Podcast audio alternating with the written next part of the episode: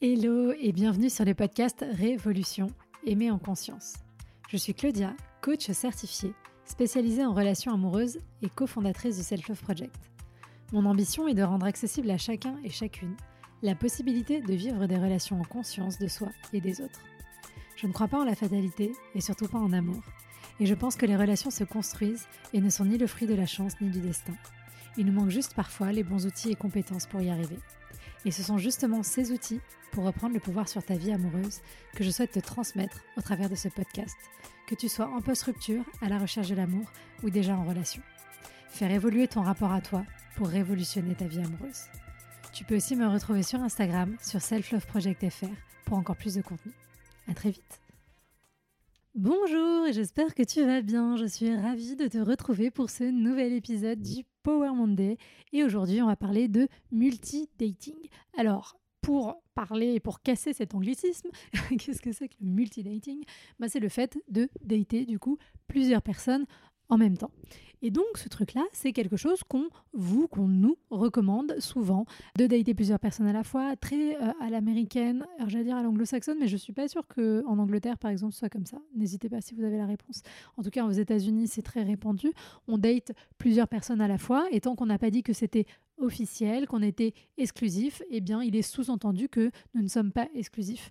Et donc, on vous encourage souvent à le faire pour ne pas mettre tous vos yeux dans le même panier, pour ne pas surinvestir la relation, pour pouvoir garder du recul, etc., etc. Moi, ce que j'en pense.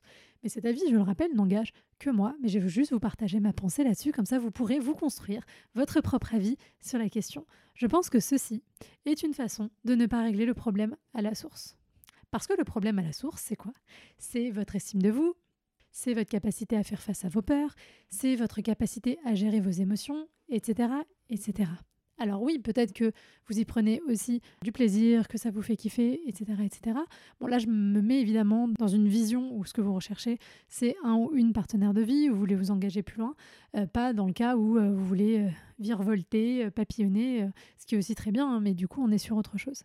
Mais en tout cas, je pense que quand votre objectif, quand votre intention derrière la rencontre, c'est d'investir, de vous engager à un moment donné avec quelqu'un, le fait de commencer à investir plusieurs relations en parallèle, c'est vraiment une façon de ne pas vous confronter à toutes ces choses qui sont complexes, compliquées pour vous.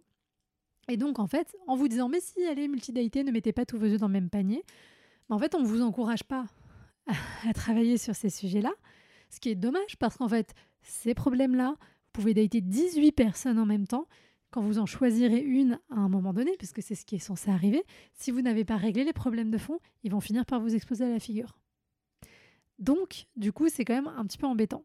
Donc voilà, là, on vous incite à contourner le problème. Et donc moi, bah, vous le savez, c'est pas mon approche. Moi, je veux que vous plongiez dans les problèmes avec votre épée à la main et que vous les pourfendiez euh, sauvagement. Et qu'en tout cas, vous soyez en pleine conscience de ce que vous faites. Alors si vous arrivez à multidater plusieurs personnes pour aussi apprendre à vous connaître et être en conscience de certains trucs, très bien. Mais encore une fois, les trois quarts du temps, c'est pas, pas comme ça. Et je sais qu'au début, ça paraît plus difficile d'aller chercher les problèmes à la source, mais encore une fois, vous vous rendez service pour la suite des festivités.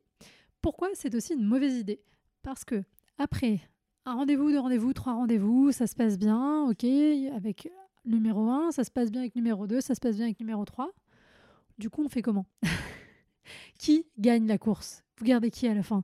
On fait un concours, on fait en mode bachelor, euh, comment, comment ça se passe? Et ça, peut arriver, c'est pas évident. Parce que du coup, vous vous retrouvez à devoir un peu comparer façon UFC que choisir les compétences de chacun, et ça devient vite le bordel dans votre tête. C'est d'autant plus compliqué si c'est déjà difficile pour vous de choisir quelqu'un, de vous demander est-ce que je fais le bon choix ou pas? Bah alors là, euh, ça multiplie la difficulté. Donc voilà, c'est quand même créateur, je trouve, de plus de problèmes que ça n'en résout.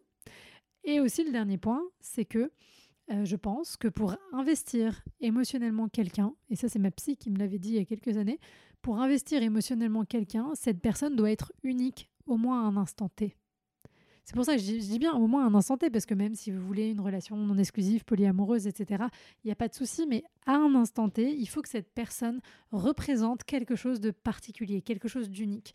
Sauf que si elle est dans un panier avec plein d'autres pommes, bah du coup potentiellement c'est plus difficile de voir son unicité et encore une fois vous risquez de retomber dans votre travers de dire ah bah oui mais il a ça ah bah oui mais l'autre il a ça ah bah oui mais celui-là il a ça et en fait du coup bah on est coincé voilà à un moment donné on veut créer du lien on accepte de prendre un risque parce qu'en fait c'est ça finalement si vous multidatez c'est pour essayer de limiter les risques un petit peu comme si vous faisiez des placements immobiliers dans plusieurs appartements au lieu d'en acheter qu'un seul et je comprends et je vois très bien d'où ça vient mais travaillez plutôt là-dessus plutôt que d'aller faire de la gestion du risque comme si vous étiez un trader euh, parce que ça marchera pas.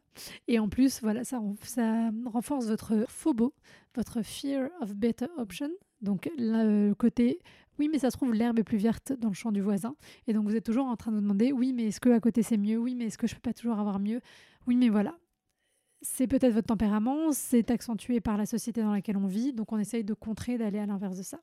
Donc, pour récapituler, moi je ne conseille pas le multidating. Je vous conseille d'identifier les raisons pour lesquelles vous multidatez. Concrètement, notez-les sur le papier.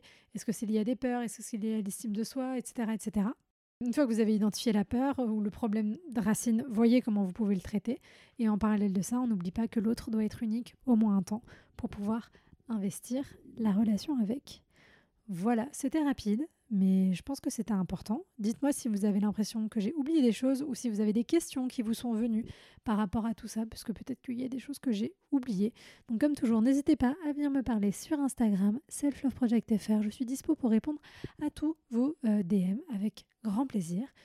Et euh, si cette question de la gestion du début de relation, de comment on fait pour euh, traverser tout ça avec plus de sérénité, c'est quelque chose qui vous titille tout particulièrement, bah, n'hésitez pas à me rejoindre le 16 avril prochain pour un atelier en ligne qui aura lieu de 18h à 20h. Ce sera sur Zoom.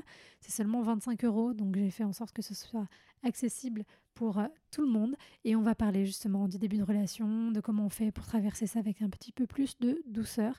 Et donc, euh, bah, c'est pour toi si tu es en début de relation, c'est aussi pour toi si tu es célibataire, mais que d'habitude, tes débuts de relation, c'est la galère. Voilà. N'hésitez pas si vous avez des questions là-dessus aussi. Toutes les infos sont dans la description de ce podcast. Et je vous souhaite une bonne soirée, après-midi, matinée. Et je vous dis à très vite pour un prochain épisode.